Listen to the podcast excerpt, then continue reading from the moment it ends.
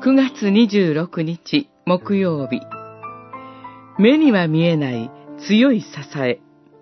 コリントの信徒への手紙に4章。私たちの一時の軽い観難は比べ物にならないほど重みのある永遠の栄光をもたらしてくれます。私たちは見えるものではなく見えないものに目を注ぎます。見えるものは過ぎ去りますが、見えないものは永遠に存続するからです。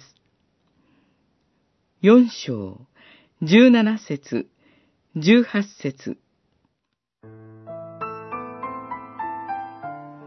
ある日、テレビの番組に何が人生で一番大切なものなのかがわからず、悩んでいる女子高生が出ていました。彼女は答えを求めて小さな島に行き、あるおばあさんを訪ねて、人生で一番大切なものは何かと尋ねました。そのおばあさんが開口一番、目に見えるものは結局壊れてなくなっちゃうから。そりゃあ目に見えないものが大事よ。と答えたのを聞いて、私は驚きました。パウロも基本的に同様のことを語っています。しかし問題は、目に見えるものが過ぎ去ったその先に何があるかです。十七節に永遠の栄光という言葉があります。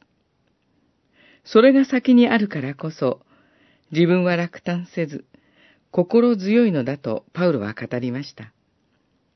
パウロのような人が存在した事実は、人間にはこういう生き方があり、このような希望を持って生きる道が私たちにも開かれていることを意味します。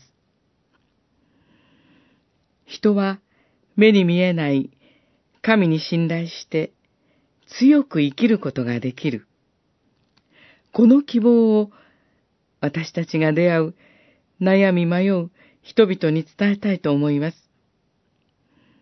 パウロが心強いと語った主の力が、この私たちの今日にも働いてくださいますように。